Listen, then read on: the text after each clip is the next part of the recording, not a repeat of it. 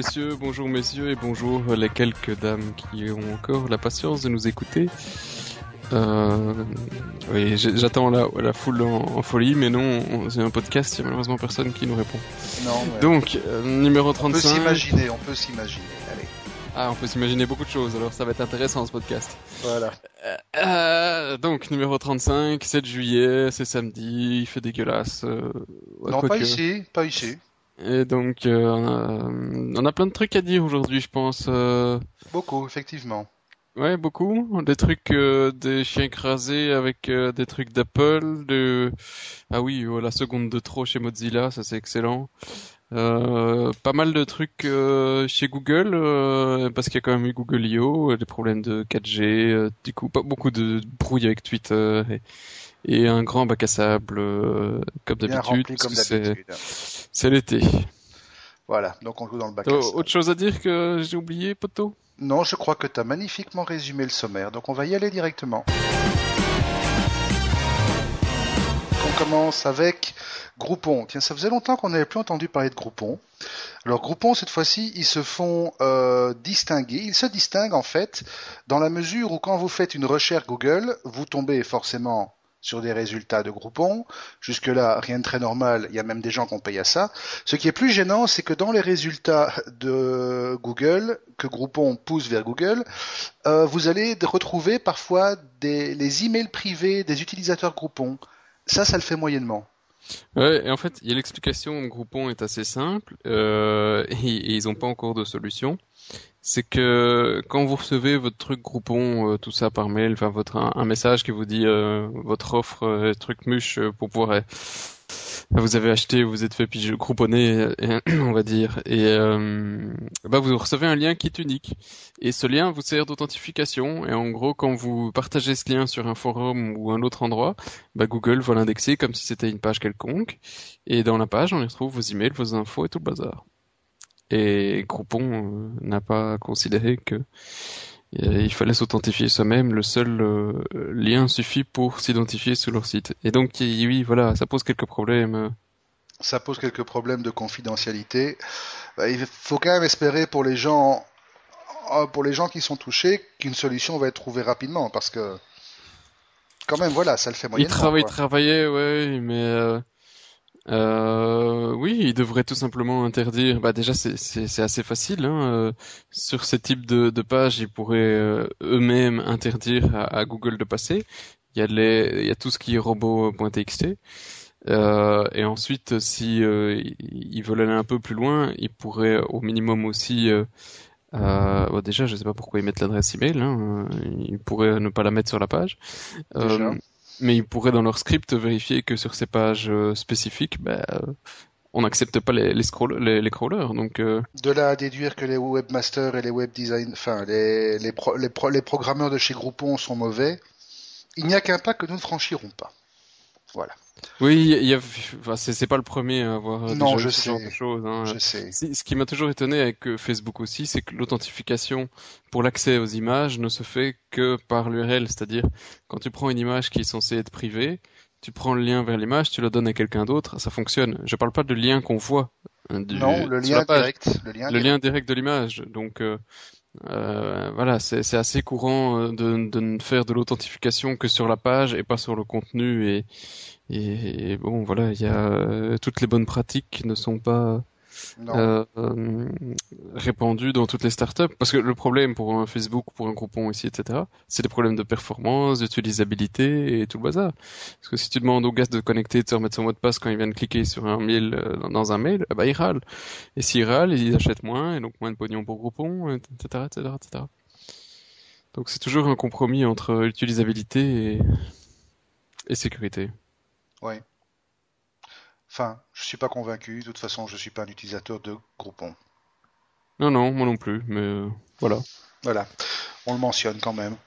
Deuxième brève. Oui. Avec un petit, euh, Ça, c'est un gros pincement au cœur. Euh, Sega va mal. Sega va très très très mal. Euh, Sega a annoncé la fermeture de toute une série de locaux en Australie, en Allemagne, au Benelux, en France, en Autriche, en Suisse, en Espagne. Euh, donc grosso modo, ben, Sega Europe disparaît, pas en tant que tel, mais toutes ses activités sont reprises par euh, un autre éditeur. Et pour le reste, ben Sega, Sega va pas bien quoi. Euh, la société apparemment a très mal négocié le virage vers euh, la dématérialisation du jeu, a complètement, enfin complètement manqué le, changement de cap vers euh, tout ce qui est App Store, etc. et aujourd'hui se retrouve dans une situation financière tellement catastrophique qu'elle n'a même plus le, les moyens de mettre en chantier ses propres licences. voilà. Donc euh, au, dernier E3, au dernier E3, Sega n'a pas eu grand-chose à montrer, en fait même quasi rien. Euh, la société ne communique quasi pas sur sa situation interne. On sait juste que lorsque l'entreprise ferme un studio, euh, c'est 200 personnes, 300 personnes qui se retrouvent sur le carreau. Et derrière ça, toutes les franchises qui avaient été créées à l'époque, on pense évidemment à Sonic, c'est la première, mais il y en avait d'autres. Il y avait Outrun, il y avait Golden Axe. Toutes ces franchises sont en train de tomber. C'était eux aussi Outrun Oui, c'était eux aussi. Euh, excellent jeu de bagnole, franchement. Et eh ben voilà, toutes ces toutes ces franchises sont en train de, de péricliter, faute d'une euh, d'une innovation euh, nécessaire. Et ah, il y avait ça, Virtua Fighter, Virtua Cop. Euh, et les autres, je veux dire, il y, a quand même pas mal de trucs que je connais pas, hein, donc. Ouais. Et alors, quand on imagine Sega, on imagine un nom qui est vraiment dans l'image, enfin, on fait référence à un nom qui est dans l'imaginaire collectif de tous les joueurs. Ça existe depuis 1951, Sega. Absolument. Et c'est une boîte qui aujourd'hui se retrouve à court de liquidité. Donc on mesure un petit peu la gravité de la situation. Euh... Voilà. Maintenant. Ouais, ils avaient déjà des euh, des troubles début 2000. Hein, ils étaient euh, avant ils fabriquaient des consoles fin du siècle dernier et euh, depuis le début du, du nouveau millénaire, ils sont passés à juste de l'éditeur logiciel et ils ont plus sorti une seule console.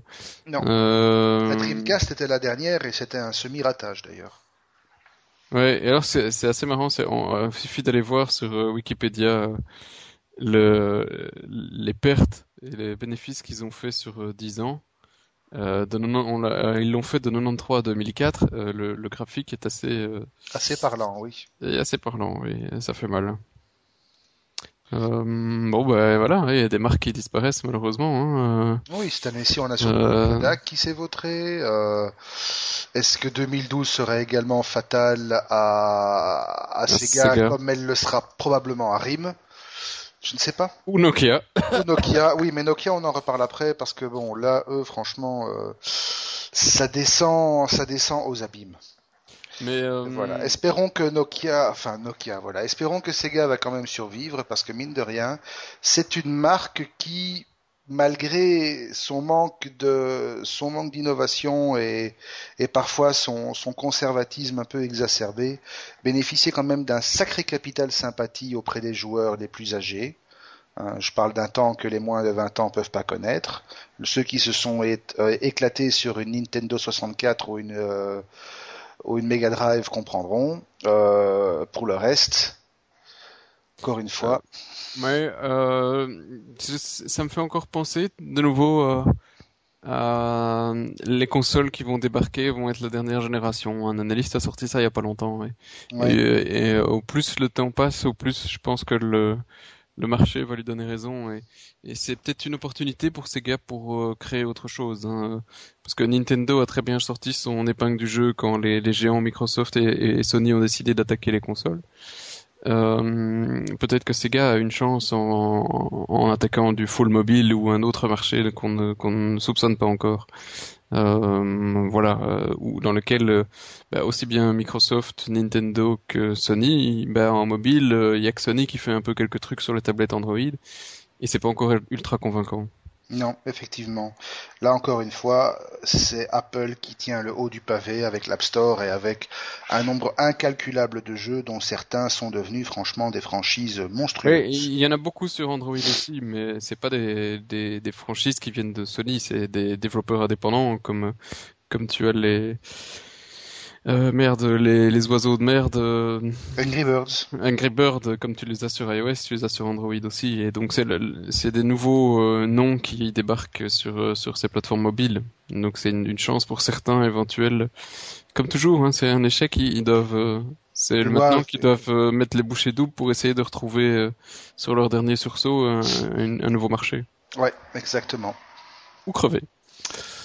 On espère que ce ne sera pas le cas. Voilà. Alors, le prochain Start il me semble. Oui, il y a quelques, il y a quelques numéros. Je crois que c'était aux alentours du numéro 20 par là. On vous avait présenté un truc qui était assez improbable. C'était un, un rescapé des, de la recherche militaire. C'était l'antenne en spray. Donc c'était effectivement un spray, un spray tout à fait normal, un style bombe de lac, bombe, bombe de peinture, qui, une fois vaporisé sur une surface, la transformait en antenne Simplement, voilà, ça vaporisait un matériau qui permettait de, de réfléchir et de transmettre et de retransmettre beaucoup mieux euh, les ondes radio et donc de faire office d'antenne. Et eh ben ici, il y a des petits comiques qui se sont amusés à faire la même chose pour transformer n'importe quelle surface en batterie. Donc vous avez de la des, des batteries rechargeables en spray. Alors, si les détails vous intéressent, il y a un article qui a été publié dans Nature Scientific Reports euh, qui explique comment ils ont réussi à combiner les différents éléments qui constituent une batterie, donc euh, les électrodes, les électrolytes, etc., les différents accumulateurs, dans une substance en suspension avec des éléments assez fins pour être vaporisés, mais le tout permet de transformer n'importe quel objet, n'importe quelle surface en un, en un dispositif de capture, de stockage et d'utilisation et de restitution d'énergie renouvelable. Donc, on n'a pas encore beaucoup d'informations sur la capacité de la chose, sur son rendement, sur son efficacité, mais il faut avouer que le principe est assez sympathique. Et si tu l'inhales? Euh, Tu pètes du 220 volts.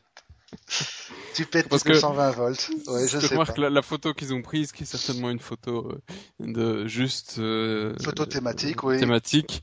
Tu vois quand même le mec qui est quand même bien protégé avec son masque et tout le bazar. Donc Oui, mais la photo, c'est un type qui est en train de peindre une coque de bateau. Oui, oui. La photo n'a absolument aucun rapport. oui. Mais voilà, c'est quand même pas mal. Donc euh, c'était assez sympa pour être pour être mentionné. Alors la suivante, par contre, elle est à toi, c'est le, distributeur Twitter. Ah oui, je trouvais ça génial. C'est génial, tout à fait. C'est un, une marque. Alors c'était en Afrique du Sud, si je me souviens, ou un truc comme ça. Ouais, c'est ça, sud-africain. C'est euh, alors une boîte de marketing qui, pour lancer des sodas, euh, d'un nouveau truc boss ou je sais pas quoi, mais on s'en fout. C'est un thé glacé qui n'arrivera jamais chez nous. Et donc ils, ont fait un nouveau distributeur et euh, pour avoir droit à votre boisson gratuite, vous devez euh, poster un tweet avec euh, le l'ID de la machine qui est devant vous et euh, pour dire que bah, c'est magnifique hein, ou ce que vous en pensez. Et dès que le truc est publié, pouf, il y a une canette qui tombe. Euh, c'est gratuit, c'est, je veux dire, c'est, ils essaient de jouer sur la viralité et ça marche, on en parle jusqu'en Europe. Je trouve ça assez génial ça tourne toujours le truc parce que ça veut dire que n'importe quel crétin qui tweet, on va essayer en direct d'ailleurs, n'importe quel crétin qui tweet sur le truc fait tomber une canette. Une canette. Alors non parce qu'ils ont fait, il y a une, une restriction euh, de géo euh, géolocalisée, c'est-à-dire apparemment, je sais pas comment ils, vérifient, mais d'une manière ou d'une autre, si tu tweets euh, d'Alaska, euh, tu n'auras pas ta boisson en Afrique du Sud. Oui, en fait, effectivement, il se base probablement sur la géolocalisation pour voir dans quel rayon tu es. N'empêche, si t'es à 3 km de là... Compte, euh, si effectivement, sur ton compte, t'as défini que t'étais en Afrique du Sud. À mon avis, c'est pas détaillé de comment ils font euh, pour euh, tester si ton compte est oui ou non quelqu'un qui a droit à, à, ton, à ta canette gratos. Mais... Mais l'initiative est sympathique. Oui, c'est du jamais vu, voilà, bravo, ça a dû leur coûter à quand, un, à quand un distributeur de Jupiler en plein Charleroi avec un tweet Je sais, je suis mauvaise langue. oui. Oui, parce que si c'est du bon marketing. Non, c'est du bon marketing, tout à fait d'accord. Voilà, si quelqu'un habite à Charleroi dans, dans nos auditeurs, je m'excuse platement. Euh, si quelqu'un nous écoute en Afrique du Sud, allez chercher une canette pour nous chez Boss. Euh, je ne sais pas où. Dans un centre commercial de Cape Town. Voilà, allez-y. C'est pas mal, c'est pas mal. Euh, Twitter toujours, Twitter, mais cette fois-ci Twitter avec un dommage collatéral, c'est Twitter et LinkedIn. On connaissait l'arrangement qu'il y avait entre les deux réseaux sociaux dans le sens où ils avaient un accord de syndication qui permettait d'échanger les contenus d'une plateforme vers l'autre. Eh ben, c'est terminé. C'est terminé dans un sens. C'est terminé dans un sens. C'est terminé de Twitter vers LinkedIn. Donc ce que vous postez sur Twitter ne se retrouvera plus sur LinkedIn comme, comme c'était le cas avant. Ouais, et apparemment quand même depuis euh, quelques jours, on dirait qu'il y a Twitter qui est en train de nous faire toute une un retournement de, de situation vis-à-vis de son API. Et euh, ici, ils ont décidé, sans vraiment euh, justifier la, la, la raison, de ne plus autoriser, enfin de ne plus automatiquement envoyer les tweets sur votre compte LinkedIn. Mais si vous avez envie d'envoyer des trucs LinkedIn vers du contenu vers Twitter, ça, ça fait toujours plaisir à Twitter. Mais euh, dans, dans, le même euh, dans le même sens, ils ont, euh, alors je sais, je sais plus si on en, si on en parle plus loin ou pas, mais ils ont ils ont décidé de, couper quelques, de, de, rajouter quelques limitations à leurs API et de rendre la vie impossible à quelques développeurs. Alors l'une des limitations qui qui, euh, qui rentre en place par exemple, c'est qu'il y a des nouveaux tweets euh, riches avec vidéo, photo, et si votre API euh, fait mine de ne pas vouloir afficher ces tweets, eh ben c'est cuit pour vous, vous allez vous faire massacrer. Euh, mais voilà, tout ça pour dire que si, si, on, si on regarde les, le mouvement de Twitter, en tout cas d'un point de vue euh, commercial pour le moment avec les acteurs externes, on sent qu'il y a quelque chose qui se passe. Euh, ça sent la, recherche d'un certain business model pour valoriser leur, contenu et, euh, voilà, c'est peut-être il y, y, a du mouvement dans l'air. Bah, c'est tout à fait normal. Hein. Ils ont atteint 140 millions d'utilisateurs. Il est temps de commencer à essayer d'en tirer quelque chose. Ça me semble un petit peu normal. D'ailleurs, c'est pas difficile. Ils avaient déjà mis en avant ce qu'ils appelaient les promoted tweets, qui était grosso modo le même système que Facebook a mis en avant avec les tweets payants, c'est-à-dire des tweets avec les messages payants, c'est-à-dire ben, on paye pour s'assurer que ces tweets seront vus par tout le monde. Juste, euh, mais ça, ça peut poser des problèmes à certaines sociétés qui font du, euh, de la modération des, des, tweets ou des trucs comme ça. Hein, tu oui, on pense bah oui, on peut les citer, il n'y a pas de souci. On pense notamment à nos, à nos amis belges de Tweetwall Pro, qui, dont le produit, euh, bah, pour ceux qui ne connaissent pas Tweetwall Pro, c'est une boîte qui vous loue un, un espace Twitter pendant un événement avec un grand écran et vous avez la possibilité de publier des messages sur un hashtag qui est spécifique à l'événement et l'application qui tourne derrière fait passer tous les messages en différé euh, ou en, temps réel selon les paramétrages. Mmh. Et voilà, ça donne une dynamique assez sympathique. Maintenant, comme dit Sébastien, à la base, il y a une grosse modération parce que pour en avoir fait l'expérience, souvent les gens se lâchent et mettent n'importe quoi et euh, il faut pas une demi-heure avant que ça vire au pipi caca le plus, le plus infâme. Donc la, la modération, elle est nécessaire. Et est-ce que cette modération qui encore une fois est nécessaire, va gréver l'utilisation que Tweetwall fait de l'API Twitter, on espère franchement pour eux que non. Ce serait, ce serait dommage. Ah, mais euh, il y en a d'autres qui risquent d'avoir d'être dans la, la cible de Twitter parce que Twitter veut juste faire du pognon. Voilà. Ça, ça reste assez normal. Mais euh, oui, ça reste normal. Voilà. Alors le dernier, c'est toi aussi qui l'a rajouté trois secondes avant qu'on commence, c'est pas de 4G à Bruxelles, c'est la faute à l'environnement.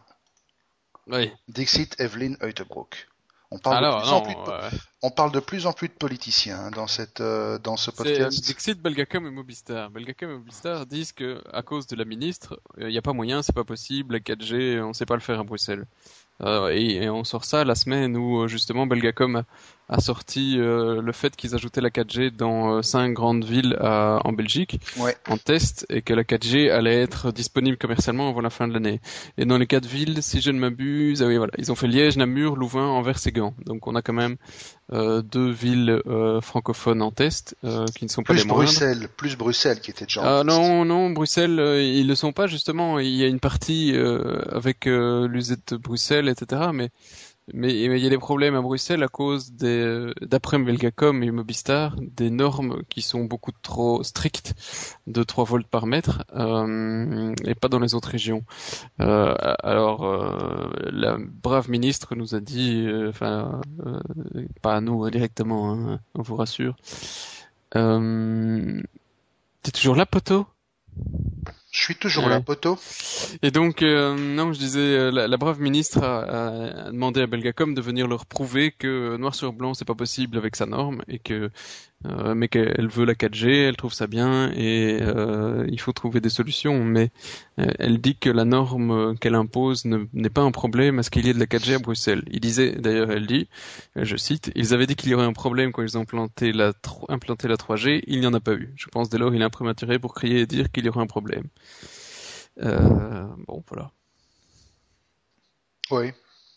Bon, ben... De toute façon, tout ça pour euh, une norme qui va pouvoir être utilisée par 3% des terminaux? Ben, euh, peut-être pas Et les encore, iPad même pas. non, pas les iPads, pas les iPad 3. Non, exactement, vu qu'ils ne sont pas, la norme 3G qui est embarquée dessus n'est pas compatible avec l'Europe. 4G. Monsieur, c'est de la 4G. Qu'est-ce que j'ai dit? 3G. Non, j'ai dit iPad 3. Je me suis trompé. Tu t'es trompé, il sera fouetté. Non, même pas en rêve. De toute façon, voilà, l'iPad 3 ne fonctionne pas sur le réseau 4G européen. Et il y a déjà des rumeurs comme quoi le prochain iPhone qui embarquerait le même chipset 4G que l'iPad 3 ne fonctionnera pas non plus sur le réseau européen. Donc restera quoi? Quelques téléphones Android. Ben oui, euh, mon téléphone HTC euh, One X en principe. Il fait du 4G euh, LTE. Et c'est censé apporter quoi comme débit? De quoi flinguer ton quota mobile en 3 secondes? Euh, C'est une excellente question. Euh, hop. 4G, Wikipédia, la norme, Europe, 4G LTE, blablabla. Jusqu'à jusqu'à 100 mégas, non? Me semble-t-il. Ou je dis des bêtises. Jusqu'à 100 mégas. Débit, attends, une transmission de données théorique supérieure à 100 mégabits. Voilà, quand même, hein. Voire même supérieure à 1 gigabit. Quand même, hein. Avec, avec, avec un quota d'un giga, tu vois. 8 secondes pour le flinguer, ton quota. Magnifique, en, hein. En pratique, les débits seraient plutôt de l'ordre de quelques dizaines de euh, mégabits seconde. Donc quand même, on tourne. C'est quand même pas plus mal par rapport à une petite ligne VDSL, ce serait pas aussi mal, plus mal. Oui, mais encore une fois, les quotas, tout ça, je suis pas certain que ça sera. Disons, s'ils gardent les quotas comme ils sont maintenant, je vois pas trop l'intérêt, quoi. Oui, mais bon, ça, écoute, euh, on verra. Euh, L'offre commerciale sera là euh, prochainement, en Belgique en tout cas. pas chez Baze, mais chez Mobistar et chez Belgacom. Belgacom nous l'a promis pour la fin de l'année. On est parti à propos d'Android, Google, tout ça? On y va, on y va. Avec un nouvel Android qui s'appelle Jelly Bean. Ça me rappelle une chanson de Laurent Voulzy, ça. Oh, Jelly Bean Oui. Sur le nouveau euh, Rock Collection. On parle vraiment de n'importe quoi maintenant dans ce podcast, mais de n'importe quoi. Oui, oui, je sais. Laurent Voulzy, euh, politique, euh, sexe, tout ça. bientôt, on parlera de combinaison en amiante. Ah non, on a déjà parlé. Soit. Android, nouvelle version Jelly Bean, c'est la 4.1, c'est ça? Ouais. 4.1, ouais. Qui a été annoncé à Google I.O.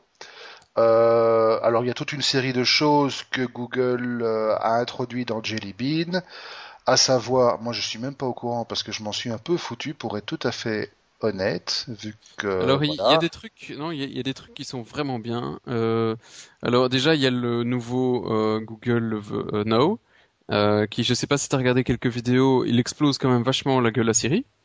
Euh, en performance et même en, en qualité de, de ce qu'il euh, voilà de ce qu'il trouve comme information. Bon bah à la base, il faut quand même se souvenir que Google c'est des bouffeurs d'informations et qu'Apple c'est quand même euh, c'était pas leur métier à la base. Hein. Euh, Clairement pas. Donc, euh, Surtout qu'apparemment Siri, euh, il l'aurait même volé les vilains. Mais enfin, ça, on en reparle plus tard. Oui, pas volé, mais on en reparle. Donc euh, effectivement, t'as le Google Now qui débarque. Ils ont aussi un Google Discover, je sais plus comment ils l'ont appelé, mais qui est déjà qui est disponible. Il y a un APK qui est disponible si vous cherchez un peu chez les, les, petits gars de chez XDA développeurs et qui vous permet en fait de faire la même chose que ce que fait SoundHound et euh, merde, et l'autre euh, Shazam et Shazam. Donc, euh, et devinez ce que vous êtes en train d'écouter euh, de manière totalement euh, gratos. mais bon, ça, ça, vous n'avez pas besoin d'un Android 4.1 pour le faire fonctionner. Ça fonctionne très bien avec un Android 4. ce qui arrive, par contre, là aussi sur les, les nouveaux, c'est alors le Smart App Update. Alors ce n'est pas spécifique à 4.1, mais euh, ça permet de faire une mise à jour euh, de partielle des applications. C'est-à-dire que pour les développeurs, ça change rien. Vous envoyez votre nouvelle APK. Euh, donc APK, c'est euh, c'est le package de l'application. Et alors pour le l'utilisateur qui a déjà reçu lui une version téléchargée pour l'installer chez chez lui, eh ben Google ne lui donne que ce qui a été modifié. Et donc ça vous permet de réduire drastiquement les mises à jour de vos de, de vos applications. Euh, c'est de l'autodécrémentiel, quoi. Oui, oui, oui, mais c'est le seul, hein, c'est le seul market qui le fait, franchement. Alors que c'est des, données mobiles et que ça paraît pourtant évident. Et qu'il y a tous les outils qui existent pour le faire, surtout que les APK sont toujours sauvés en local. Euh, il suffit de faire euh, effectivement une, un, diff euh, et, avec AirSync, il y, avait, il y a moyen de faire des trucs qui sont... Mhm. Voilà, la technologie existe. Donc, eh bien... Mon Dieu, combien de brevets ils ont dû enfreindre pour faire ça Mais ça, ça sera disponible avec tous ceux qui font au moins de l'Android 2.3, donc mhm. euh, c'est pas fait pour tout le monde. Et alors, il y a quelque chose qui arrive, qui vient du monde Apple, euh, qui est beaucoup moins drôle, c'est que les euh, les APK vont être encryptés. Ah, ça c'est moche par contre. Et ils vont être encryptés avec une clé spécifique au device. C'est-à-dire que tout ce que tu achètes, alors c'est assez logique, hein, parce que pour le moment, si tu achètes un TomTom, tu reçois l'APK, tu le prends, tu le mets sur un autre GSM, ça fonctionne. Et, bon, il doit y avoir un lobby assez important de la part des éditeurs pour dire à Google, bah, écoutez, euh, moi j'ai pas envie que mon application je retrouve gratos sur le web en deux minutes.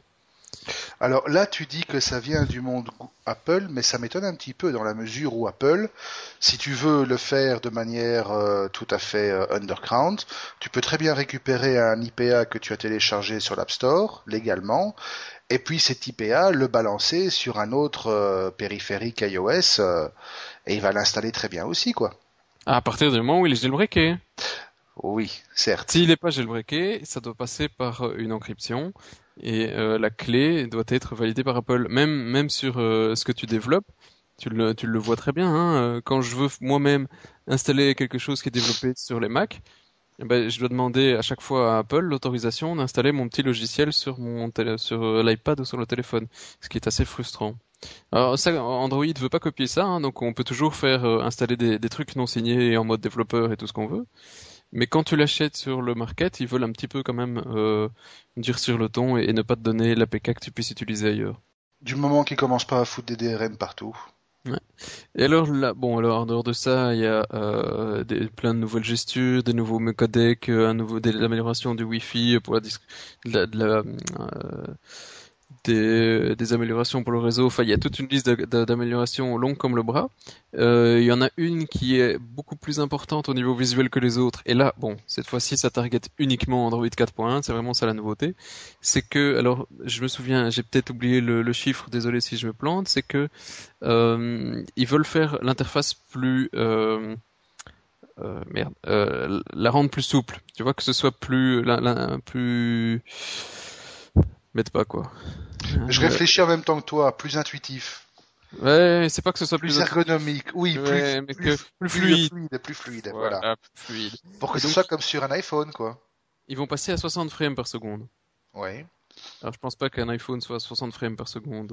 Non, mais l'iPhone, on sait pourquoi il est fluide. Dès que le doigt touche l'écran, tout est frisé et toute la puissance est assignée au moteur d'animation. S'ils veulent pas faire ça, ils veulent monter l'affichage à 60 frames par seconde et enfin ils veulent pas, ils l'ont fait en 4.1 et euh, apparemment euh, c'est beaucoup plus euh, beaucoup plus agréable et on voit une grande différence. Donc à voir. À voir. Sinon, pour le reste, j'ai vu qu'il y a encore autre chose qui a été sorti, une nouvelle version de Google Play. Une nouvelle version de Google Play. Alors jusqu'ici, pour tous ceux qui utilisaient Android, vous le savez peut-être pas, mais vous pouvez vous connecter sur play.google.com, donc play PLY, et euh, vous, y, vous y connectez avec votre identifiant Google, et vous pouvez consulter tout l'App Store, enfin l'App Store, euh, voilà. L'Android Store. Et, euh, et, à distance, vous pouvez décider d'installer tel et tel logiciel sur votre téléphone, votre tablette, etc. Et tout se fait à distance, tout se fait de manière euh, simple, clic-clic, petit souris. Euh, vous pouvez faire des recherches, a des catégories. Euh, c'est vachement plus pratique en général que, que sur un téléphone. Et à chaque fois que je veux en installer un, pour ma part, je sors le laptop, fous juste à côté de le téléphone juste à côté, j'installe tout et puis seulement je configure. bon, mais alors pour le moment, on ne pouvait faire que l'installation euh, Google a décidé d'ajouter aussi euh, la possibilité de faire des, installations à distance et euh, des mises à jour. Donc voilà, c'est vraiment la suite logique, c'est pas mal. Sympa. Ouais, quand même. Hein. Effectivement, c'est plus ergonomique parce que c'est effectivement sur l'iOS, là c'est un peu chiant dans le sens où tu es vraiment obligé soit d'être avec, oui tu peux avoir la, c'est vrai que tu peux avoir, si tu euh, as configuré une synchronisation Wi-Fi, oui, effectivement, tu fais tous tes achats sur l'App Store euh, via iTunes et automatiquement ça se met en route sur euh, ton, sur ton périphérique. Mais ici, c'est vraiment génial. C'est au moment où tu choisis, allez, je veux installer TomTom, tu le payes. Et, et puis tu as la liste de tous les devices qui sont liés à ton compte. Ça, ça fonctionne depuis un certain temps. Et c'est vraiment.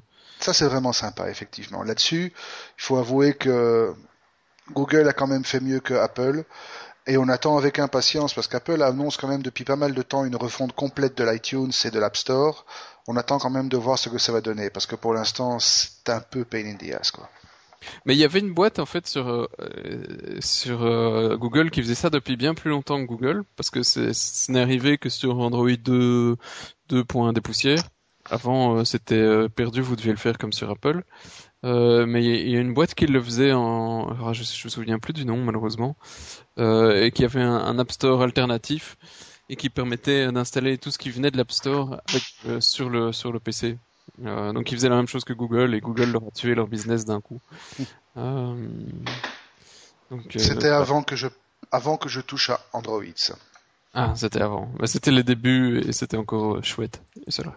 Euh, bon alors, dernier truc qui est arrivé à Google I.O., il y a une vidéo qui circule qui fait un résumé de Google I.O. en, 5 minutes parce qu'il y a vraiment beaucoup de choses qui sont arrivées, euh, comme les events sur Google+, et, et d'ailleurs, à propos des events sur Google+, vous regardez dans les news lundi, il y, a un truc qui s'est passé assez drôle. bref, je vous, je vous, passe les infos, ce sera pour lundi. Et donc, ils ont, pour tous les développeurs qui étaient présents à Google I.O., il y avait une possibilité de précommande pour les Google Glass qui sont annoncés quand même à, euh, on s'accroche, 1500 balles euh, pour le mois de janvier. 1500 balles la paire de lunettes. Ouais. Enfin, même pas, la paire de montures avec un projecteur. Sans lunettes, ouais. Putain, ils s'emmerdent pas, quoi. Mais ça va être du ultra confidentiel, ça. Mais c'est uniquement euh, du, voilà, c'est uniquement un prix développeur, donc on sait pas trop ce qu'il en deviendra après pour le consommateur. Euh... J'espère que ce sera moins cher, sinon ça va vraiment faire du produit de niche. Oui, je pense pas que c'est le but. Hein. Je pense pas, j'espère non plus. Enfin, on y reviendra de toute façon bah, tout de suite. ils ont une, oui, ils ont une super démo quand même. Allez, allez voir, cherchez là la vidéo. Euh, ils ont sur Google I.O. des gars qui ont sauté d'un avion. Je sais, tu l'as vu la vidéo? Je l'ai pas encore vue, non. J'ai pas vraiment. elle est, franchement, elle est top. Euh, tu vois de deux parach, bon, une équipe sont trois quatre parachutistes et qui euh, qui ont donc tous des Google euh, Glasses sur la, la tronche euh, pendant ce temps-là, il y avait euh, Sergey Brin qui était en bas à la conférence et on voyait sur écran géant la vue des mecs dans l'avion au-dessus qui regardaient et qui faisaient coucou. Euh, ils ont sauté pendant, euh, ils ont sauté de l'avion, ils sont atterris sur le toit de la Google I.O. De là, ils ont été suivis par des gars en, VTT, un gars en un gars qui a fait de l'escalade et, euh, et pour finir encore un gars en VTT qui est arrivé jusqu'à euh, Sergei. Euh, la, la, vidéo était euh, streamée à chaque fois en direct euh, sur euh, sur le mur derrière en fond. C'était assez génial, mais ça n'a montré de, des glaces que le fait que ça permettait de de streamer la vidéo. De streamer de la vidéo, hein, et, et, tout le monde était faisait une ovation debout dans le euh, dans l'audience, mais euh, mais la vidéo était était quand même pas mal, même si parfois un tout petit peu saccadée. Bonne qualité, enfin on ira voir de toute manière la vidéo. Oui, allez voir, c'était euh, ça, ça a créé son bon buzz pendant pendant la semaine. Voilà quoi. On va passer sur Apple. Il y a quelques trucs sympas à dire aussi. Je suis parti. Avec un chiffre pour commencer, 60 millions de dollars. 60 millions de dollars. Alors c'est pas le pas le montant du don qu'Apple a généreusement décidé de faire à informaticien.be, on le déplore. Mais par contre, c'est bien ce qu'Apple a dû payer pour récupérer le droit d'exploiter la marque iPad en, en Chine, en Belgique j'allais dire. Euh, vous vous rappelez certainement que ben, il y avait une boîte qui s'appelle ProView qui avait utilisé le nom iPad avant Apple, soi-disant, en Chine, pour, euh, oui, un genre de Minitel une espèce d'affreux Minitel tout moisi euh, maintenant que le Minitel. D'ailleurs, euh, hein, oui. voilà, une seconde de, de, Une seconde de silence, voilà, en mémoire du Minitel qui est mort. Voilà, ça c'est fait. Euh, et donc Apple récupère le droit d'utiliser la marque iPad en Chine. Alors, à côté de ça, euh... 60 millions, ça représente, si on fait un calcul, c'est 100 000 iPads qu'ils doivent vendre. Voilà. Euh, or, euh, enfin donc tout, euh, bah, c'est plus que leur marge. Hein, donc si on compte, ils doivent au moins se faire 2 ou 300 000 iPads pour récupérer le pognon. Autrement dit, ça va se faire assez rapidement vu qu'on sait qu'ils en ont vendu plusieurs millions la première semaine. Je m'inquiète pas trop pour eux. Pas plus que je m'inquiète pour l'autre l'autre petit problème qu'ils ont rencontré depuis quelques quelques semaines, à savoir, bon, vous savez, la, la, dernière mouture en date non, non bêta du système euh, pour les Macs s'appelle Snow Leopard. Snow Leopard en, Fran en France, encore une fois, bon Dieu, c'est vraiment le week-end, faut arrêter de faire les podcasts le, le samedi. Ça tue. Euh, Snow Leopard en chinois, ça se dit, alors vous excuserez mon accent mandarin, il est abominable, ça se dit Chanbo. Et Chanbo, c'est exactement le nom d'une société chinoise qui est spécialisée dans la chimie industrielle, qui fabrique euh, rien à voir avec Apple, hein, des shampoings, des dentifrices, des plastiques, des machins.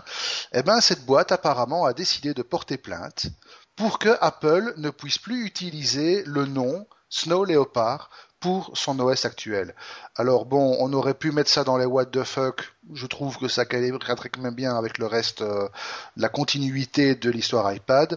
Et de toute façon, tout le monde s'en fout vu que dans pas très longtemps, la prochaine version de euh, de l'OS d'Apple va s'appeler Mountain Lion ou Lion Mountain, Mountain Lion, et peut-être que en chinois, Mountain Lion va se dire fuck you et je sais pas. Voilà. À ce moment-là, il y en aura d'autres qui pourront intégrer, euh, intenter un procès.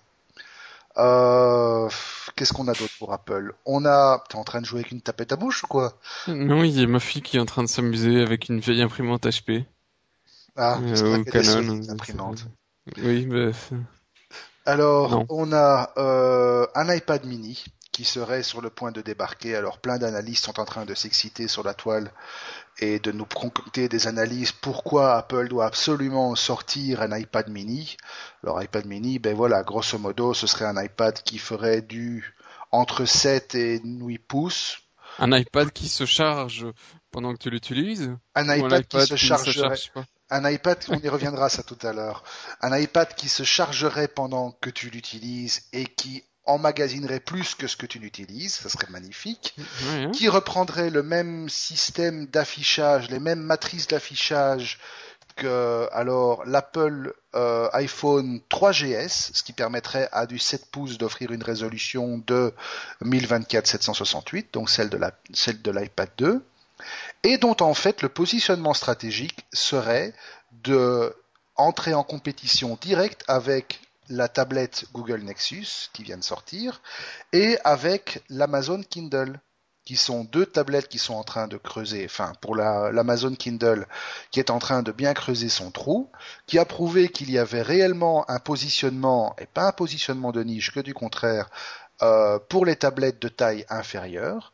On se rappelle que Google, euh, Samsung avait ouvert un peu la marche avec euh, la Galaxy Tab 7 pouces. Euh, la brèche a été ouverte, euh, Amazon s'est engouffré dedans, Google s'est engouffré dedans avec euh, la tablette qui a été construite pour, euh, pour eux par Asus. Donc il y aurait effectivement tout à fait un sens à ce que Apple nous sorte un iPad mini.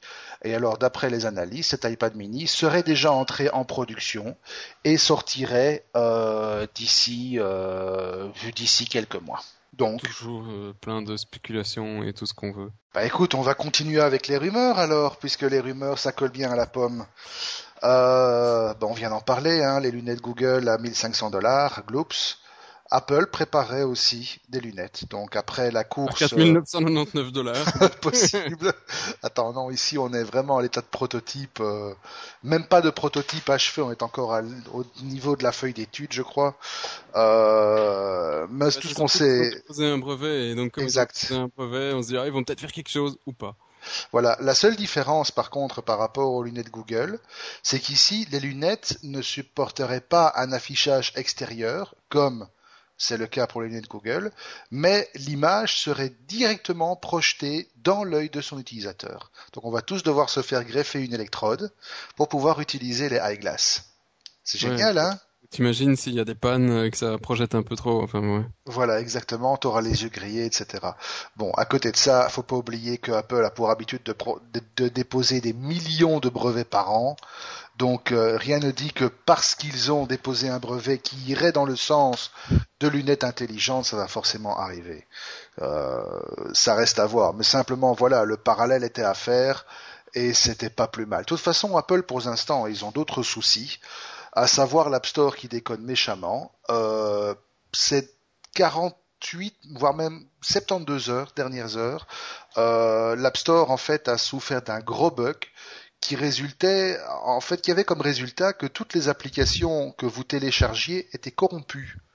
Et donc oh. voilà, vous téléchargez une mise à jour d'une application que vous aviez achetée tout à fait légitimement, et vous essayez de la lancer, eh ben non, gros plantage, retour au Springboard. Et en fait, euh, il a quand même fallu 24 heures avant que Apple reconnaisse le problème, après que des centaines et des centaines et des milliers d'utilisateurs se soient plaints sur les forums Apple. Euh, et il n'a pas fallu longtemps, malgré ça, pour que euh, Apple identifie le problème, qui en fait était, dû à un malware qui aurait fait en sorte que les, les codes DRM qui euh, valident les applications lorsqu'elles sont injectées sur l'App Store, eh ben, ces codes étaient corrompus permettant le téléchargement, mais ne permettant pas l'exécution. Alors apparemment tout est rentré dans l'ordre, mais bon, il y a quand même plus de 20 000 clients qui se sont, qui ont été gueulés, quoi. Et alors Donc euh, voilà, pas club quoi, hein, pas club toujours Apple, hein. Ah oui, je, je vois, on parle d'un glitch dans le, le, truc euh, de serveur euh, qui génère le DRM, mais je ne vois pas qu'il était lui euh, compromis d'une manière ou d'une autre. Sinon, ce serait assez gênant quand même. Ce serait assez gênant, effectivement. Mais bon, de toute façon, toujours est-il que le problème a été fixé, apparemment. Euh, moi, c'est vrai que j'ai encore fait des updates ce matin. Les applications que j'ai updatées fonctionnent très bien. Toujours est-il que même si le problème se pose, bah, Apple dit que si une application refuse de fonctionner après une mise à jour, eh ben, effacez-la, retéléchargez-la et tout devrait fonctionner normalement. C'est vraiment au niveau du process d'update que les choses déconnent. Voilà. Voilà, ça c'est dit. Ça c'est dit. Donc même chez Apple, il y a des bugs. On n'est pas à l'abri de quoi que ce soit. On va aller regarder dans le bac à sable, bien que le temps soit un peu en train de se couvrir. Alors, premier du bac à sable, Nokia. Encore eux. C'est toi qui nous l'avais sorti, celle-là, je crois. J'ai rien sorti du tout. Euh, tout de suite. Ah oui, la news de Nokia. Bon, c'est une petite ici, euh, patent troll, où euh, Nokia a décidé de se jouer euh, la même manière que Apple et euh, Samsung, etc. Ils se sont dit oh nous on fait beaucoup de sous, nous on a plein de brevets et euh, allez ben nous aussi on va se faire on va faire chier le monde, on va rentrer dans la danse. Et euh, ils ont décidé d'attaquer le Galaxy Nexus. voilà, ce que Nokia dit que ça utilise un de leurs brevets sur le Wi-Fi. il nous manque ça, quoi. moi, je voudrais m'arrêter deux secondes quand même sur ce truc qui nous fait marrer depuis, ben, depuis quasi le tout début de nos podcasts. Euh, vu que la rubrique du bac à sable, on l'a inaugurée dans les tout premiers euh, numéros. Euh, il y a quand même un certain nombre de points, un certain nombre de domaines qui définissent les aspects techniques d'un appareil. Alors on a, la, partie mémoire, on a la partie processeur, on a la partie architecture, on a la partie interconnexion, on a la partie interface, on a la partie logicielle. Mais si on prend tous ces éléments, à un certain moment, on se retrouve avec un ensemble fini. Qu'il y ait 10 composants, 20 composants, 30 composants, il y a toujours un nombre fini. Une société ne peut jamais posséder l'ensemble des technologies qu'elle va employer pour construire un appareil. Donc, si bien problème on se base, logiciels. Euh, voilà, donc si on se base sur la triste réalité et les faits tels qu'ils sont présentés, la guerre des brevets ne m'a jamais se terminer. C'est assez effrayant. C'est en, logiciel, c'est impossible. Euh, et c'est toute une explication que, Richard Stallman sortait déjà il y a presque dix ans au FOSDEM, euh, OSDEM à l'époque. Euh, c'est impossible quand tu réalises un logiciel de savoir, de ne pas tomber sur un des dizaines de milliers de brevets logiciels qui existent aux États-Unis. C'est tout bonnement impossible. Euh, et, et, impossible humainement à vérifier. Euh, et de toute façon, même si tu ne le fais pas aujourd'hui, ça ne veut pas dire que demain tu ne tombes pas sous le coup d'un autre brevet. Donc, euh, pour le logiciel libre, ça a toujours été un grand problème. Euh, et alors, plus tu fais vers tout ce qui s'adresse au niveau technique ici, au niveau hardware. Mais en, gros, c'est un, grand frein à l'innovation. Ce qui est voulu comme une protection à l'innovation est un grand frein à l'innovation. Euh, mais tant que tu n'emmerdes personne ou très peu de, gens, en général, on te laisse euh, dans ton coin. À partir du moment où tu as du succès, comme ici euh, le S2, comme euh, les les iPhones et tout le bazar, ben on sort tous les brevets pour essayer d'avoir un peu de pognon sur ce que tu as réussi. C'est une taxe sur la réussite plus qu'autre chose pour le moment. Et, des, moyens de protectionnisme sur, sur les marchés. C'est c'est pas pour ça qu'ils ont été créés, mais c'est à ça qu'ils servent. Merci nos amis avocats. Merci nos avocats. Et finalement, dans cette histoire, c'est eux qui ceux qui en profitent surtout. Euh, par contre, ceux qui n'en profitent pas, ben, ce sont généralement les firmes qui sont impactées par cette guerre. Et on en veut pour preuve ben, HTC, quand on regarde leurs derniers résultats, ils sont en perte de, enfin, ils sont pas en perte. Le montant des résultats qu'ils font a plongé de quasi 60%, on est à 57% depuis que Apple a déclenché les hostilités contre HTC. Alors, HTC est quand même une société qui a malgré tout réussi à maintenir un certain niveau au niveau innovation, au niveau excellence, au niveau fiabilité. Il est triste de voir que ce soit encore une de ces sociétés qui apporte des produits réellement stimulants, et on en veut pour preuve que toi t'as craqué il y a pas tellement longtemps encore, euh, qui fassent les frais de ce genre de guerre, quoi. Oui, c'est toujours de nouveau un problème euh, qui limite l'innovation. Hein, euh. Et alors, ça permet, ça permet surtout de voir à peu près du grand n'importe quoi à tous les étages, puisque pour revenir à Apple, qui a dû débourser, donc on vous le rappelle, 60 millions de dollars pour récupérer le droit d'utiliser la marque iPad en Chine, eh ben, il y a une entreprise chinoise qui a déposé plainte devant un tribunal de Shanghai d'avoir violé un brevet euh, dans son logiciel Siri. la société en question, elle s'appelle Zizen Network Technology Limited, elle aurait développé plus tôt qu'Apple hein, un système de commande vocale qui s'appelle Chai Robot. Xiaomi Robot. oui, Xiaomi Robot, Xiaomi Robot, soit, qui offre des fonctions similaires à celles de Siri sur, euh, sur iOS, sur Android. Euh, Et apparemment, ben, ils ont déjà essayé d'entrer en contact avec Apple euh, avec des mises en demeure. Le truc est au niveau du tribunal pour l'instant à Shanghai. Euh, ils sont en procédure de conciliation. Ils demandent évidemment à Apple d'arrêter de violer le brevet et de payer les frais de justice. Mais moi, la chose qui m'interpelle quand même, c'est que, voilà, euh, Apple n'a pas développé Siri, Apple a racheté Siri. Oui, et ben et regarde les dates. La Xayo machin, ils ont déposé un brevet en 2004. Tandis que Siri n'avait Apple... mis son brevet qu'en 2007. Non, euh, c'est ça. Siri n'a mis son premier logiciel qu'en 2007 et Apple l'a racheté en 2010. Donc oui, ils sont largement postérieurs à, la firme chinoise. Mais sur le marché chinois, je ne sais pas si le brevet de la petite boîte est, est, euh, de manière euh, mondiale ou juste sur la Chine. Mais c'est de nouveau impossible, aussi bien pour Apple que pour Google que pour tous les autres de créer aujourd'hui un truc comme Siri ou les équivalents sans enfreindre un brevet, c'est impossible. Donc en fait, ça revient encore une fois à dire que toute innovation est gelée, sauf si tu es prêt à, débloquer l'innovation à coût de grands paquets de dollars. Et à négocier. Et, à négocier, etc. Ouais, ça doit faire partie de, l'exercice. Oui.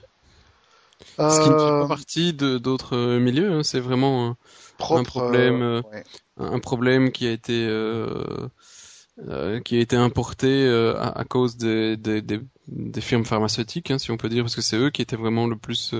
et on comprend assez facilement que quand tu crées une molécule, t'as pas envie de te la faire copier parce que t'as cherché pendant des années pour. Euh, ici, c'est beaucoup plus compliqué qu'une molécule, quoi. C'est pas un processus industriel, c'est vraiment des millions de composants euh, de code, d'interface, de, euh, de, matériel pour arriver à un téléphone, pour arriver à un PC, pour arriver. Et, voilà, un juge ne comprend pas aujourd'hui la portée de, de tout ça, sauf quelques-uns qui, ironiquement, ont d'ailleurs envoyé Apple et autres sur la Lune, un juge américain, il y a pas longtemps. Oui, avec Motorola, effectivement, ils les ont envoyés se faire foutre à la gare en disant que ça commençait à suffire comme ça. Mais bon, Apple, euh, si ça ne suffisait pas d'être attaqué de toutes parts et d'attaquer de toutes parts, maintenant commence à se prendre également des, remontrances euh, et des gentilles remises à l'heure de la part de certains gouvernements. Comme par exemple, ça vient de se passer en Italie, où, alors là, c'est la couverture euh, d'assurance que Apple vend, qui s'appelle Apple Care, qui est quand même vendu 100 dollars par an. qui est dans la ligne de mire. Alors, on s'explique.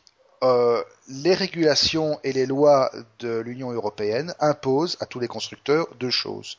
Tout d'abord, d'émettre des garanties qui sont des garanties qui courent pendant deux ans. Ça, c'est une obligation légale. Ensuite, les garanties doivent non seulement couvrir les produits du constructeur qui les met, mais également qui doit pouvoir couvrir dans une certaine mesure les, produits utilisés en combinaison avec le produit qui fait l'objet de la garantie, donc tout ce qu'on appelle les third party products. Or ça, c'est quelque chose que Apple n'a jamais voulu faire. On le sait en Belgique, quand on achète un iPhone, un iPad, on a une garantie d'un an. Point. Il y a des sociétés qui offrent des garanties supplémentaires contre espèces sonnantes et, trébuchantes. Euh, on ne va pas retourner dans le débat. La garantie Apple, c'est pas ce qui existe de mieux au monde. Hein, on connaît des gens qui en ont fait l'expérience, euh, des produits qui ont été défectueux, ils ont dû payer pour récupérer leurs produits avant même qu'on ait fait quoi que ce soit dessus.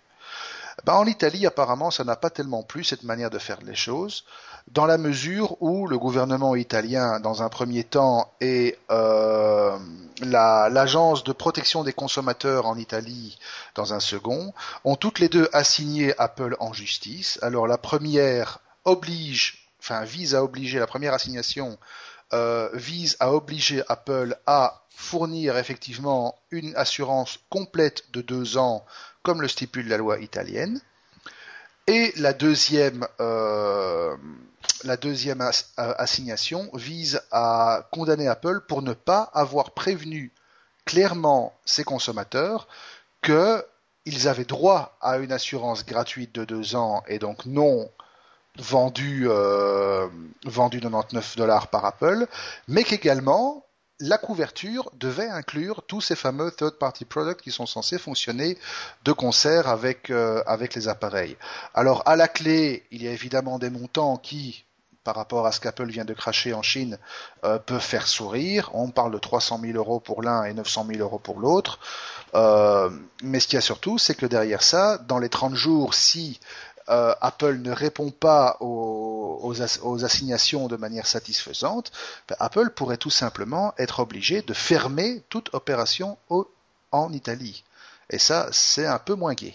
Donc voilà, voilà. Il y a, d'autres euh, détails sur lesquels Apple ne fait pas euh, non plus. Euh, essaie, enfin essaye en tout cas d'être au-dessus des lois européennes. C'est surtout ce qui est remboursement. Oui. remboursement de biens immatériels. Ben, tu as acheté une musique, elle te plaît pas. Ben, tu n'as peu plus, tu as acheté sur iTunes, tu as acheté, c'est définitif. Sur Google Play, tu peux le faire, mais en, général, tu n'as, tu n'as droit qu'à un quart d'heure. Euh, ce qui n'est déjà pas exceptionnel non plus. Ce qui avait été, euh, ce qui avait été, je crois, modifié par un truc euh, en Thaïlande, non, ou un truc comme ça, ou bien au Un truc en, Thaïlande, ils avaient effectivement demandé à Google, parce qu'ils ont dit, nous, notre loi, elle dit que t'as droit à 24 heures ou 48 heures, et Google a dit, ah, ta loi, elle dit ça, ah bah alors ta loi, nous, on vend plus chez toi. Euh... c'est un peu arrogant quand même, hein, ce genre. c'est ce qu'ils ont fait à l'époque. Et je pense que c'est vrai que l'Europe pourrait ici euh, essayer de protéger ses consommateurs euh, sur euh, tous ces marchés virtuels de Google, Apple et, et, Microsoft pour pour avoir un droit à essayer un, sur le market les logiciels pendant plus qu'un quart d'heure avant de se faire rembourser. Parce qu'a priori euh, ils ont toutes les technologies en tout cas pour se faire euh, pour désinstaller les logiciels à distance donc euh, pourquoi pas. Et pour tout ce qui est garanti oui ça devrait être un peu plus strict. Ouais. Absolument. Dernier candidat du bac à sable on revient sur Twitter euh, auquel un juge new-yorkais a ordonné de transmettre les données d'un de ses utilisateurs, donc un type qui a envoyé des tweets. Euh, ce type était impliqué dans des manifestations du fameux mouvement Occupy Wall Street, hein, les indignés euh, américains. alors c'est assez inquiétant dans la mesure où tous les indicateurs vont dans le sens que cette affaire pourrait faire jurisprudence dans un sens ou dans l'autre en matière de liberté d'expression en ligne. Alors c'est assez inquiétant. On en, je ne sais pas trop où en est le où en est le la situation. mais en fait, oui, à ce point-là, d'accord. Voilà, profond. Profond. je la vois même plus alors. Euh, en fait, ce qui s'est passé, donc, il y a eu toute une série de choses qui ont été racontées à ce moment-là. Donc, quand il y a eu le mouvement Occupy Wall, Street, il y en a qui se sont lâchés, évidemment. Euh, et suite à certaines requêtes de pouvoir identifier quelles étaient les personnes qui s'étaient un peu trop lâchées, le juge qui instruit l'affaire a estimé que les messages qui sont publiés sur Twitter ne constituent pas des informations privées et ne sont donc pas soumis à la garantie qui protège la vie privée. En fait, grosso modo, il estime que si on poste un tweet, c'est comme si on ouvre la fenêtre et qu'on gueule, dans la rue. L'objectif n'est pas de garder ça privé. Et en fonction de cela, il estime que, puisque la personne a été criée quelque chose publiquement, on est en droit de connaître ses coordonnées. Alors qu'est-ce qu'ils vont en faire? Ça, je n'en sais rien mais la chose pourrait effectivement constituer un précédent assez gênant euh, dans la mesure où tout ce que l'on dit sur Internet pourrait, à un stade ou à un autre, être considéré comme, euh, comme totalement détaché de, son, de ce que la personne a dit, enfin de ce que la personne qui l'a dit. Oui. Enfin, t'as euh, compris, c'est samedi, c'est pas grave. Bah, j'ai compris, mais euh, je suis pas d'accord avec toi. Ici, Twitter, c'est pour moi, c'est différent de Facebook dans le sens où Facebook, tu peux, tu as une certaine restriction à qui peut voir quoi, ou tu peux volontairement dire tout le monde peut voir, tant pis pour moi. Twitter, euh, à la base, euh, c'est réellement pour s'exprimer de manière publique. Donc après, euh, quand tu t'exprimes de manière publique, il faut un petit peu assumer ce que tu racontes. C'est pas une zone de non-droit non plus le web. Absolument, ça je ne l'ai jamais dit. Donc, D'ailleurs, c'est pour ça qu'on essaye tant que faire se peut, et avec parfois beaucoup de mal, de faire appliquer ce qu'on appelle la netiquette.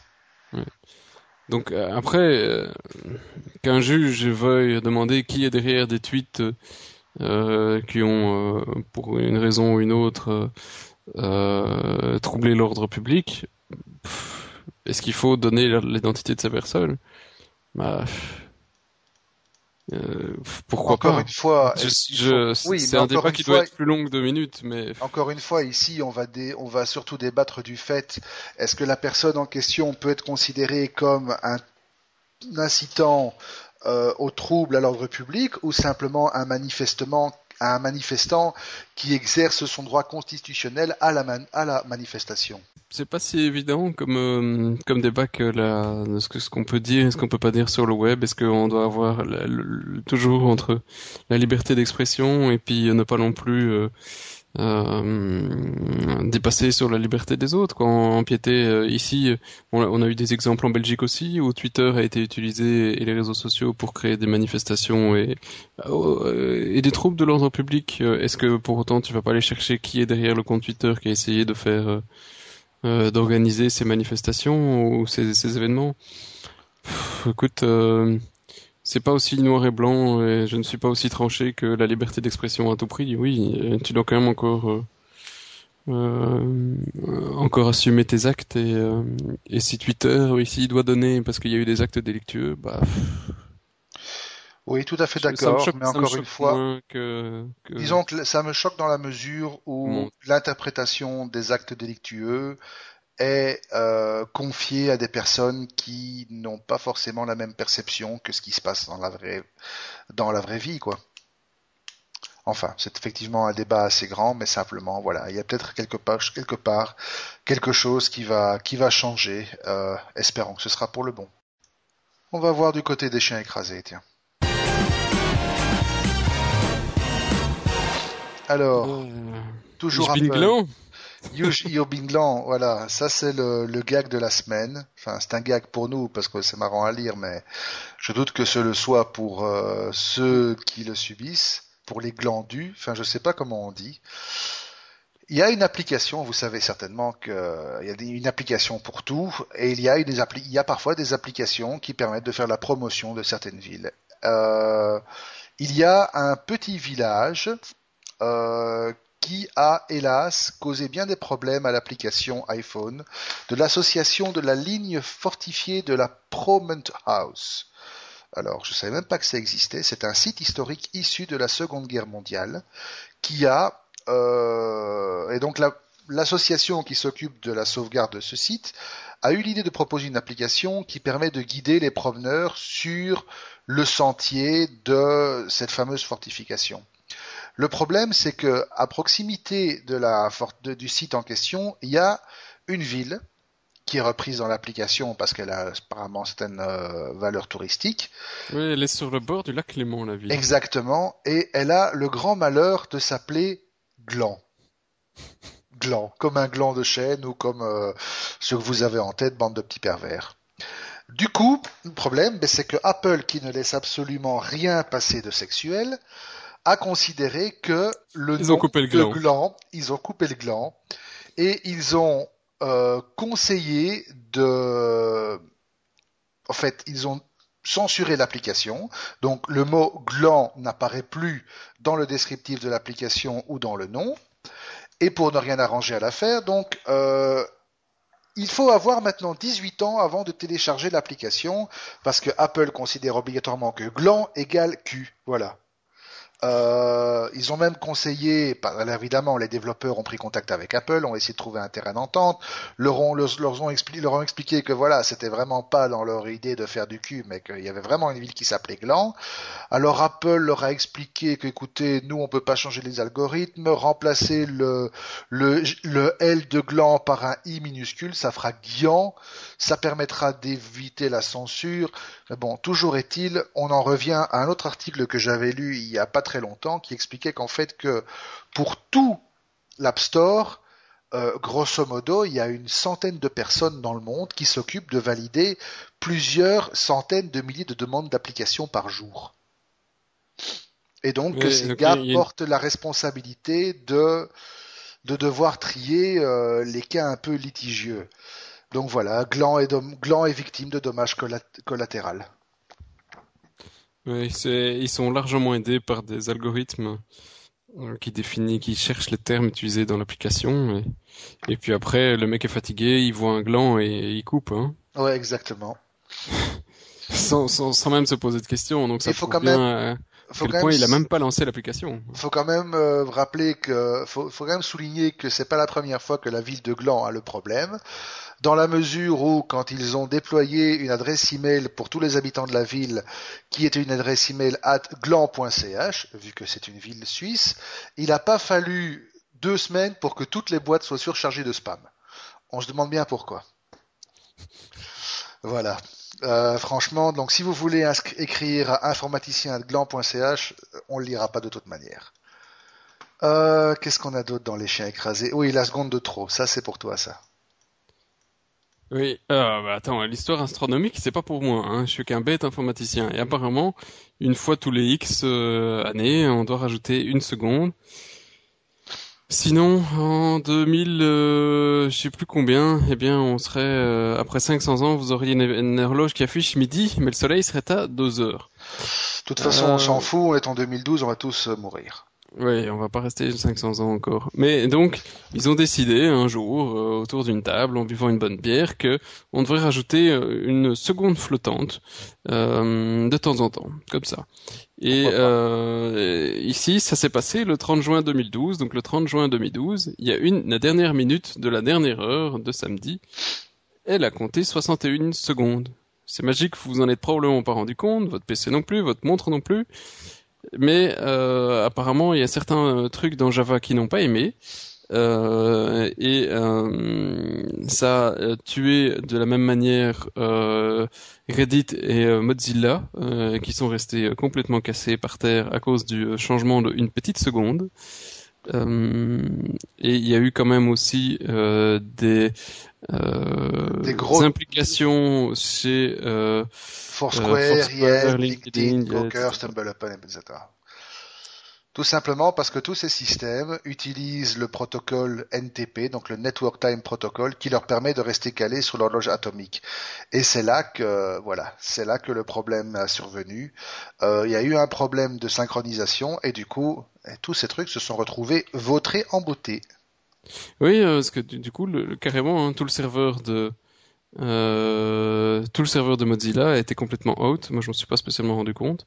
Euh, pour ce qui est euh, LinkedIn, Foursquare, Yelp, etc., ils ont eu des, surcharges de processeurs qui sont euh, euh, qui sont survenus sans raison apparente. Euh, et, euh, alors Google, eux, euh, expliquent qu'ils avaient prévu le problème depuis euh, plus d'un an et que chaque mois ils rajoutaient un petit dixième de seconde et que comme ça, le jour venu, ils n'ont pas eu de plantage parce qu'ils étaient passés à la seconde. C'est- une histoire de dingue quand même. C'est une histoire de dingue. C'est le passage ça- à l'an 2000, ça va. Nous, c'est la seconde. Et une seconde, ça tue euh, la moitié de la planète. Et le prochain gros problème, si je me rappelle bien, ce sera quand on fera le passage en 2048. C'est un problème d'exposant, si je me rappelle bien, et on passe d'un digit de, on passe d'un digit à l'autre.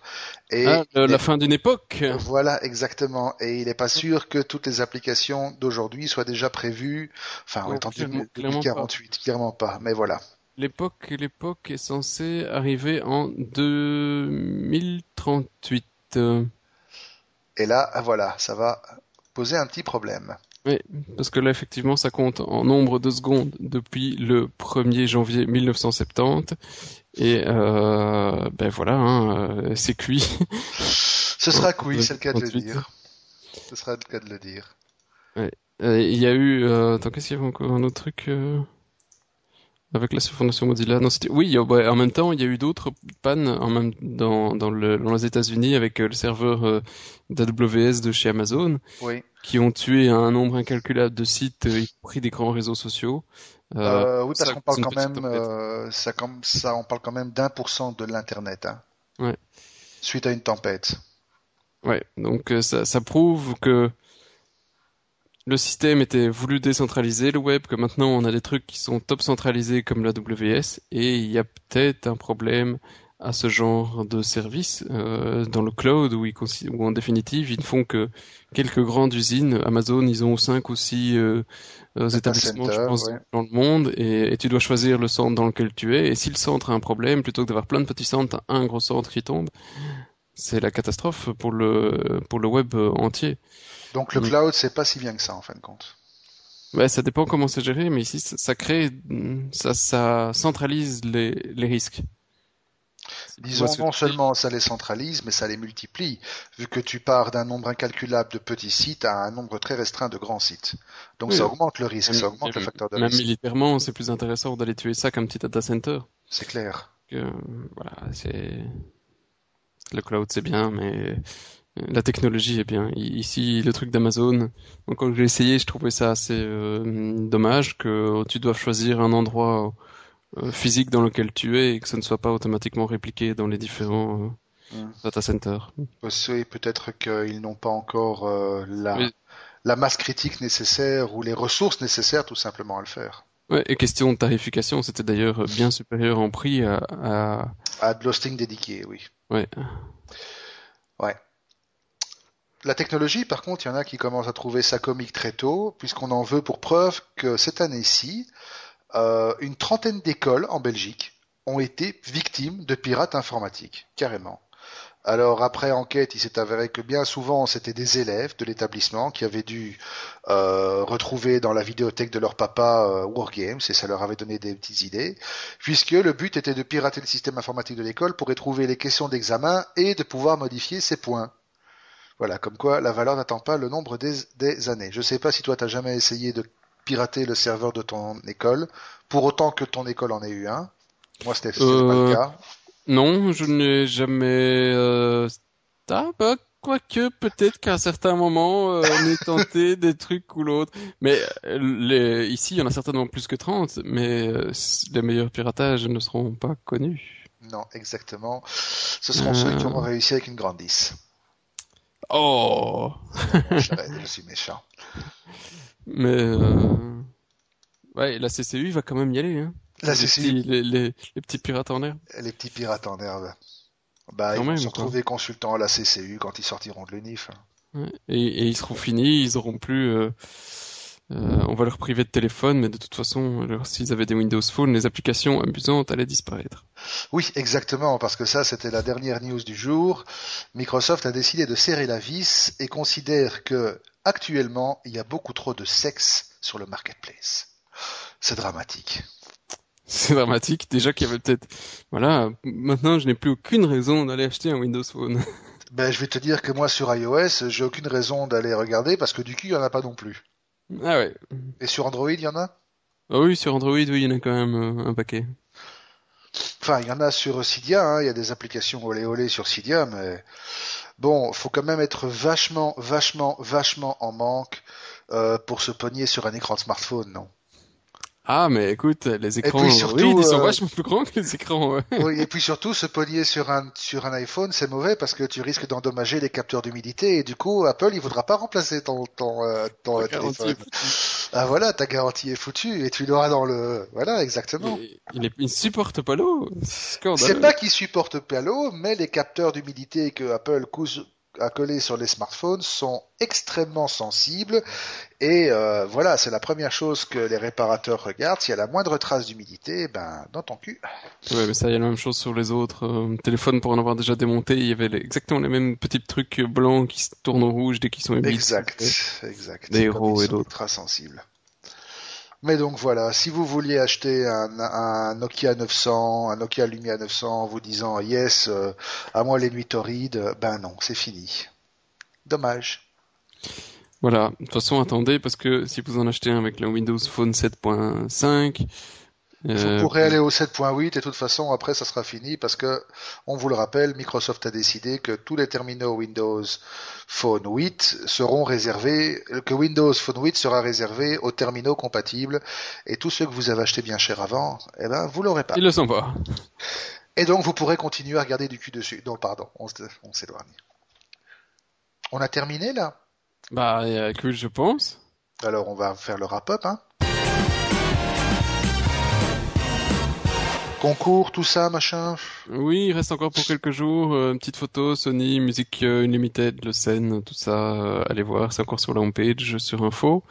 On a des gagnants déjà, on a des candidats, on a... Il y a déjà quelques images, mais il reste encore de la place pour ben, plein de gens. Il y a quand même potentiellement 11 gagnants, on n'a pas encore 11... on n'a pas encore 11 participants. Euh, donc voilà. Euh, Qu'est-ce qu'il y a d'autre à rappeler? Euh, Si vous voulez toujours nous écrire podcast@informaticien.be, vous pouvez toujours nous suivre sur Radio S avec la nouvelle application podcast. On a mis une petite image depuis quelques jours. Merci à celui qui l'avait remarqué. Euh, Facebook, Twitter, euh, informaticien BE, Facebook, c'est pas trop compliqué. Le lien, il est aussi sur la homepage, etc., etc. Autre chose à rajouter, toi? Euh, non, absolument pas. Profitez, c'est les vacances. Euh, Écoutez-nous quand même, ça vous fera sourire. Grâce à Informaticien, vous pouvez rester au top de l'actualité grâce au podcast partout dans le monde. Donc, euh, on continue pas en vos effet. quotas de vacances. On, nous, on continue effectivement, même si fin juillet, début août, ça sera un peu chahuté. Il y aura Ah, un le peu de prochain retard. encore se faire comme d'hab. Hein, Le prochain se fera comme d'hab, mais celui d'après aura probablement un petit peu de retard. Parce que là où je serai, je n'aurai pas de web du tout, et donc il faudra attendre mon retour pour pouvoir enregistrer, et le temps que je me remette un peu au fait de l'actualité. Mais sinon, on fera tout notre nécessaire, on fera tout le nécessaire pour vous assurer votre dose d'infos bimensuelle. Et moi, j'en ai encore un autre, effectivement, où je serai peut-être loin, mais on verra. Je devrais avoir un, un Wi-Fi, peut-être assuré d'un voisin quelque part. On verra bien. Ben c'est pas grave, on se démerdera avec. On se démerdera. Sur Euh, ce, on vous laisse retourner à vos barbecues, mouillés ou pas, et on vous dit à dans 15 jours. Salut. Salut.